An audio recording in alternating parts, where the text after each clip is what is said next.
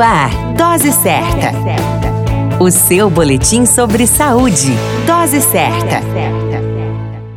Olá, eu sou Júlio Cazé, médico de família e comunidade, e esse é o Dose Certa, seu boletim diário de notícias sobre saúde. E o tema de hoje é Homens e a Covid-19. Segundo o estudo publicado na revista científica Frontiers in Public Health, homens têm mais chances de desenvolver quadros graves de Covid-19, podendo chegar à morte. Essa tendência também foi observada por autoridades de diversos países, como no caso do Brasil, por exemplo. De acordo com dados do Ministério da Saúde, 58% dos casos de mortalidade foram em pacientes do sexo masculino. Os cientistas também indicam que homens produzem uma resposta imunológica mais fraca contra a Covid-19 do que comparado às mulheres. A informação é que, em decorrência disso, o sexo masculino poderá ter maiores benefícios da vacina do que comparadas às pessoas do gênero feminino, especialmente aquelas com mais de 60 anos. Um levantamento epidemiológico realizado em julho de 2020 a julho de 2021, incluindo 1.744 casais brasileiros não vacinados contra a Covid-19, com pelo menos um dos parceiros infectado e diagnosticado, sugeriu que os homens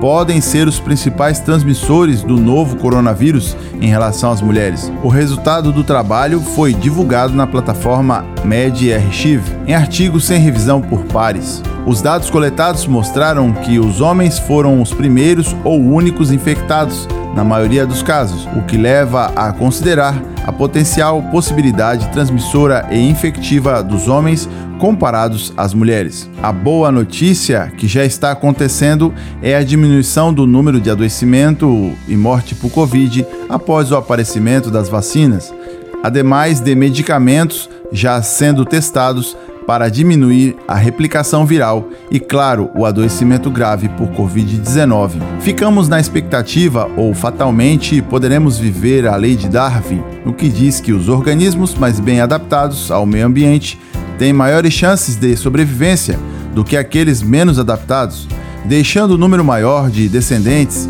e assim, baseado nessa tese, Poderemos em um futuro próximo ter uma população feminina predominante no planeta. Seria possível pensar na extinção masculina? Esperemos que não. Aos homens, um desejo melhor de saúde em dias vindouros. Referências: ICTQ, Agência Brasil e Labor News. Hoje falamos sobre homens e a Covid-19. A qualquer momento retornamos com mais informações. Esse é o Dose Certa, seu boletim diário de notícias. Eu sou Júlio Cazé médico de família e comunidade. Dose certa. O seu boletim sobre saúde. Dose certa.